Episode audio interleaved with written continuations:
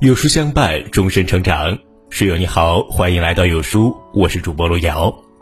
今天跟大家分享的文章叫做《九十六岁北大教授夫人断食结束生命，生前一句话发人深省》。一起来听。陈思寇老师是北京一零一中学教师，著名教授赵宝旭的夫人。多年前，我们曾经采访陈老师，采访过后，陈老师关切地问我。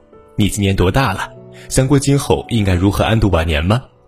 看着我一脸茫然，陈老师说他自己积累了不少经验和心得，愿意介绍给我们，希望大家可以更坦然地面对疾病和衰老。下文是根据当时的笔录整理的，分享给大家。时间真快啊！你们老三届的学生都要七十岁了。一般来说，人在七十岁以后是很难过的，第一是因为病痛。一身患有多种疾病，整天不是这儿痛就是那儿痛。第二是因为孤独，人老了，活动空间变小了，与社会逐渐隔绝了，越来越多的待在家这个狭小的空间里，因此几乎百分之九十以上的老人都或多或少的患有忧郁症。老人是弱势群体，身体弱，精神也弱。在我们院儿里是蓝旗营北大清华的家属院儿。有很多老人都如此，可怜兮兮的期待他人来照料，变成了弱势婴孩。看到这样的情形，我就想，难道人的晚年一定要这样度过吗？我今年九十四岁了，我的丈夫赵老师两年前去世了，我现在一个人生活的很好，身体健康，头脑清楚，除了一个每周来两次的清洁工，生活基本自理。我不习惯和保姆同居。自己能做的事情就尽量自己做。每周子女们都来看望我，我还要儿子不用每周都来，两周来一次就可以了。他们也忙啊，而且他的家和我这儿离得太远了。我自己平时把时间安排得满满的，读书、看报、看电视、散步、做家务，保持着自己不紧不慢的节奏。最近呢，正在研读《易经》，我已经准备好了，随时都可以走，我没有任何遗憾。我现在只求活一天，就要生活的有质量，即使明天就走，今天也得活得有质量。我认为呢，人这一生有几个阶段，每个阶段都需要有目标。例如童年时期的目标就是玩儿，青年时是学习，中年是工作养家，到老年了也需要有自己的目标。没有目标的人生实在很难受。那老年人的目标应该是什么呢？我认为有两点。第一，要尽量的让自己减少病痛，过得健康愉快；第二，要争取在人生最后阶段走得快一点，既减少自己的痛苦，也尽量避免给他人造成负担。首先，第一个目标，该如何减少病痛，过得健康愉快呢？我从五十五岁退休到今年九十四岁，已经快四十年了。这些年来，我身体一直很好，我是如何做到的呢？第一。知识就是健康，最好的保健医是自己。人的健康由三个方面组成：第一，遗传占三分之一；第二是锻炼和养生；第三呢是生活习惯，例如抽烟、喝酒、熬夜都会损害健康。人到七十以后都算老年了，老年人一定要注意多学习，吸收医学保健知识，要多看书。对于人的人体构造和功能。体育运动、食疗、生活习惯、保健按摩、心理健康等，都需要有比较全面的知识。除此之外，需要全面了解自己的身体健康，综合分析自己的问题是什么，摸索出其中的规律，思考解决问题的办法和措施。一旦认识到什么是最应该做的，就需要身体力行；一旦认识到什么是不应该做的，就要立刻禁止，并且一定要长期的坚持下去。有些老年人没有自己身体上的主心骨，动不动就看医生、乱吃药。其实医生呢，不过是听你的陈述。再说了，各科医生也只能头痛医头、脚痛医脚，不可能掌握你的全面情况。所以一定要靠自己，而不要盲目的依靠医生。有些老人一心想依靠什么名医或者什么灵丹妙药来保健康，就经常跑医院，频繁换医生、换药物，结果总是失望的。因为他不懂得靠医生不能获得健康，关键的还是要发挥自己的主观能动性。比如我曾患过皮肤瘙痒症，痒起来酸心也不能寐，去看医生，他只能给一些药膏涂抹，没有效果。后来我自己看书，明白了瘙痒症是有很多种类的。我分析了自己的类型，注意改变生活方式，采取适当的食疗，保持心理的平静，并且学会了按摩相应的穴位。后来就慢慢的好了。有一天早上我要起床的时候，忽然发现腰疼的动不了。当时家里只有我自己，我就告诉自己要镇定，躺在床上自我按摩了一些穴位。过了一会儿就慢慢的站起来了。若是换成了旁人，早就去医院看了。我就坚持自己按摩相关穴位，配合适当的腰部活动，结果腰痛就一直没有再犯过。俗话说久病成良医。我的体会是，身体是自己的，最好的保健医只能是自己。冷暖痛痒，只有自己最清楚；运动健康，只有靠自己坚持；心理健康，也只有靠自己调整。任何企图依靠在他人身上养老的梦想，都要落空的。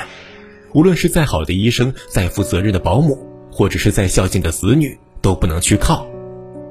第二，要有毅力，要做自己该做的，而不是自己喜欢做的。我坚持生活自理，至今自己买菜、做饭、洗碗、散步，自己洗小件内衣。我当然也累，也会不方便，完全可以让保姆帮我做。但是只要一开始不做，以后便再也做不了了。我不到万不得已就不开这个头，这样我一直坚持到现在还是如此。第三，精神上要有境界，文化生活要丰富。现在的老年人太寂寞，盼望着儿女回家看望。国家都有常回家看看的法律规定，可是我不需要。我关心时事政治，对文学、哲学、天文地理、戏剧、体育都有兴趣。我建立了自己的学习计划和生活规律，每天忙忙碌碌，心里很平静，很充实。北大政治系的一位教授去世了，他的老伴儿非常寂寞，老是打电话给我，一说起来就没完，问我能不能一个礼拜给他打两回电话。我答应了。可转念一想，这也不是个办法呀。我一次电话十分钟、二十分钟，那别的时间该怎么办呢？我就去找他，我说我可以给你打电话，但这不是解决问题的办法。你真正解决问题不能靠外力，只能靠内力。他说：“那该怎么办呢？你就得有自己的奔头。那如何才能有奔头呢？你喜欢做什么就去做，尽量把你的时间安排的紧一点，每天都有自己的事情。”有完不成的工作，你就不会感到寂寞了。我每天六点到六点半起床后，就忙着按摩、做操、看电视新闻、做早饭，一定要在九点之前吃完早饭。九点之后，我就开始看书、看报。我一个人订了好几份报纸杂志，每天不抓紧时间都看不完。看到我欣赏的部分，就摘录下来或者剪下来。我现在呢，已经积累了好几大本了，经常翻看，乐在其中。我还喜欢看电视剧，看到难过的地方就跟着放声哭，高兴处就放声笑。有些时候呢，我还想不通编剧们为什么这么处理，我就琢磨，要是我做编剧，我该怎么处理呢？现在我还在研读《易经》，也记下了一本心得。你看，我平时有这么多事情做，这么多新知识要学，哪里有时间去寂寞呢？除此之外，我还有个办法，就是在家里不要太寂静。要经常打开电视，就好像总有人跟你说话，向你唱歌，你就不会感到寂寞了。我有三个孩子，每个周都回来看我。我儿子离我挺远的，我不希望他每周都回来，就对我女儿说：“你跟你哥说一下，不用每周都来，打个电话就可以了。”他后来就两个礼拜回来一次。我平时过得很充实，很愉快，不希望别人来干扰我。老年人需要热爱生活，关心时事，心胸开阔，心情舒畅，这样呢，遇到疾病就能顶得住。第二目标要争取在人生的最后阶段走得快一点儿，既减少自己的痛苦，也尽量避免给他人造成负担。人人都希望在晚年走得快一些，但生死有命，这也可以事在人为吗？我认为，想走得快一点儿，首先要做好走的思想准备。该走的时候，干干脆脆，无牵无挂，了无遗憾。我来告诉你我的体会：第一点，不怕死。其实无论年龄多大，都会怕死。死亡呢，总是令人恐惧的，怕临死前的病痛，怕与亲人诀别时的撕心裂肺。谁不怕呀？可是怕又有什么用呢？这是自然规律，只能坦然面对。从七十岁的时候，我就在想，人活七十古来稀，更何况还有许多偶然因素。黄泉路上无长幼，所以活一天就赚一天。人的生命分为数量和质量，我不在乎数量，我只要质量。只要每天的生活有质量，什么时候走都顺其自然。不怕死，就必须拥有自己独立的精神世界，可以超越死亡，享受生期。这个问题如果解决好了，就活得自在，活得痛快；解决不好，就终日惶惶不安。我现在呢，就活得很痛快了。好多知识学不完的，我也从来不寂寞。我不喜欢和街坊邻里的老太太们聊家长里短的事情，我觉得不如看会儿电视，可以学到很多的新鲜知识。我爱看足球、看网球、看台球。我是丁俊晖的粉丝，对于国际上的一些新闻，我也很关注，这样我心情很舒畅，对疾病就能顶得住。我前年发现尿血，在三院检查的时候，发现我左肾上有个肿瘤，可能是癌症，医生和家属都主张要做手术切除，我不同意。我说我已经九十二岁了，我将来走不一定是因为这个肿瘤，即便是因为这个原因，动了手术后又会出现其他的病。那何必呢？我就思量，癌症喜欢什么？他喜欢酸性的东西，不喜欢碱性的东西。我就不吃酸性的大鱼大肉，看看能不能饿死他。相反的，我多吃蔬菜水果，还吃抗癌食品，比如蘑菇、西兰花。两年来都没有任何感觉。现在我干脆就不去检查了，也不管它是变大了还是变小了，爱怎么样就怎么样。已经两年了，我和癌症和平相处。现在既没有什么感觉，也没有精神负担，每天都生活的很充实，很有质量。任何事情呢，只要你想得开，就会战胜它。当然了，如果将来真的是癌症发作的话，后期会很疼，我就留一笔钱打止痛药。我对女儿说：“将来我昏迷了就不用打了，没有知觉了还打它干嘛呢？走人就完了嘛。中国人连死都不怕，还怕什么呢？”精神上，只有到达一定境界，才能超越生死；超越了生死，才能放下生死，轻松享受有限的生期。我现在一个人生活，儿女说还是找个保姆陪住吧，否则万一哪一天犯了病，都没有人知道。我说犯了病又怎样呢？无非是拉去医院里抢救呗，抢救过来又怎样？又还不是不死不活的拖着。人的寿数到了，就需要顺其自然。既然犯了病，还抢救什么呢？身体功能衰竭了，无疾而终，顺其自然，这是福气，你说是不是？古人说：“民不畏死，奈何以死惧之呢？”老来不怕死，就活得轻松，生活质量就高。我就是怀着这样的心态，一天一天活过来的。事实证明，越是不怕死，越是死不了。我现在九十四岁了，而中国人的平均寿命还是七十二岁，我觉得自己赚到的已经太多了。第二点，不能爱钱。许多老年人越是到了晚年，就越是锱铢必较，把钱抠得紧紧的。他们真的是没想明白呀！我现在每个月几千块的退休金根本花不完，所以孩子们来看我，我都自掏腰包请他们吃饭。儿女过六十岁生日，我每个人送上一万块。我想自己也就这几十万的存款，等我死了，儿女们继承，他们认为是理所应当的，也不会感激我。不如现在就拿出来跟大家共享，弄一个皆大欢喜，何乐不为呢？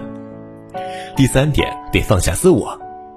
现在很多老人想问题只从自己出发，想来想去总觉得别人对不住自己，总是觉得领导对不起自己，或是同事对不起自己，又或是儿女对自己照顾不周，特别是儿媳妇儿又如何亏欠了自己，内心总是不愉快，这又是何必呢？要想得开，就一定得放下自我，换位思考。你认为自己把儿女抚养大，儿女们就应该回报你。可是儿女们都有自己的事情，哪有那么多时间陪伴你呢？回想一下自己的父母去世的时候，你又曾去陪伴了多少，照顾了多少呢？我从不要求儿女来陪伴我，我一个人生活的很有规律。说真的，他们来了，我还有点嫌弃他们打乱了我的计划。所以一个人生活是常态。儿女来看你是惊喜，这样就不会心怀不满、常感落寂了。不要回报，只要奉献。我养大了儿孙是我的奉献，但是我从来不贪图儿孙的回报。我一直以助人为乐，若是能帮助他人，我就感到快乐；能给周围人带来快乐，我就感到快乐。一位老师经济上有困难，我给了些钱，他向我表示感谢。我说：“你甭客气，这样做我自己高兴。”与人的感情要真挚，但不要太缠绵。我们院里有位老太太，丈夫去世了，他长期一直放不下，总是悲悲切切的。爱情深厚可以理解，但总不能整日以泪洗面，多愁善感去做林黛玉呀。儿女也是一样的，我爱他们，当然舍不得分离。但是既然分离是不可避免的，我就不愿意他们将来被悲伤所累，所以现在就不去和他们太过缠绵，不要他们一天到晚的总往我这里跑。至于孙子辈儿，就不用我多说了，人家早就想也不想了，这是人类新陈代谢的自然规律嘛。总之，只有放下自我，才能战胜死亡，充分享受生期。至于身后的事儿，儿孙自有儿孙福，不应该我去费心去想。听完陈老师的一席话，如同醍醐灌顶。他那冷静与深邃的理性令我深深折服，他那彻悟之后的诙谐幽默又令我忍俊不禁，时不时的与陈老师一起开怀大笑。联想到曾经我们都亲眼见过陈老师所经历过的那些非人待遇和残暴酷刑，多少人因此而积怨、积弱、积病，而陈老师却成功战胜了那些摧残，重建了自己的强健身心，享有了健康长寿的晚年。这样睿智坚强的老人实在不多见。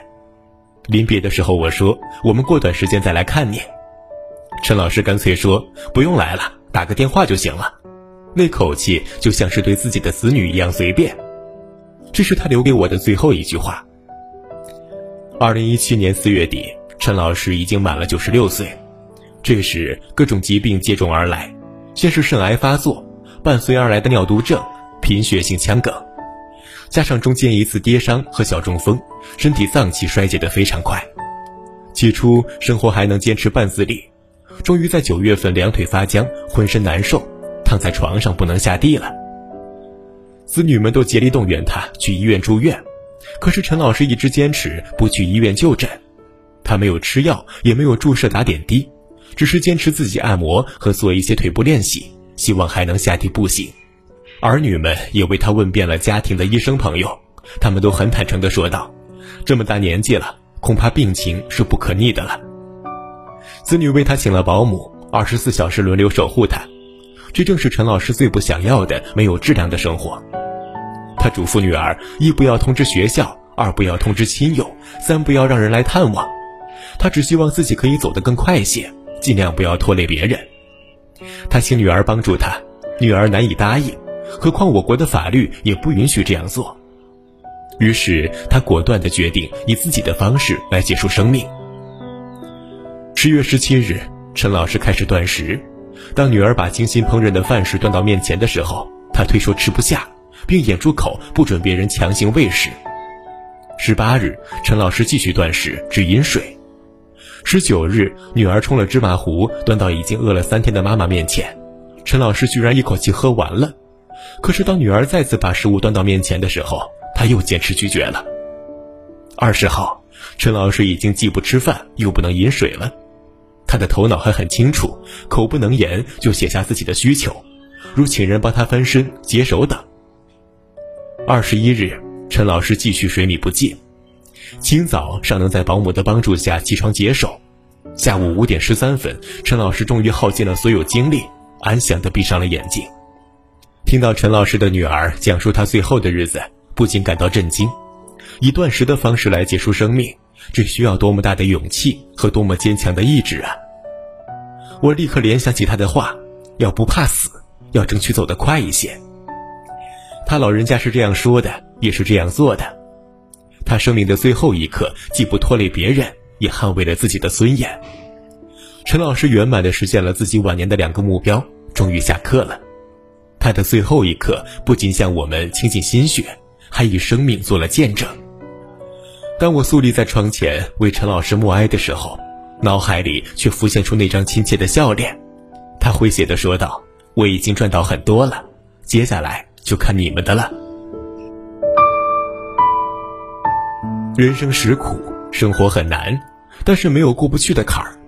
点击文末视频，告诉自己输了什么都别输了心情。记得关注点赞哦。好了，今天的文章到这里就跟大家分享结束了。如果您喜欢今天的文章，或者有自己的看法和见解，欢迎在文末留言区和有书君留言互动哦。想要每天及时收听有书的暖心好文，欢迎您在文末点亮再看。觉得有书的文章还不错，也欢迎分享到朋友圈。欢迎将有书公众号推荐给朋友们，这就是对有书君最大的支持了。明天同一时间，我们不见不散，拜拜。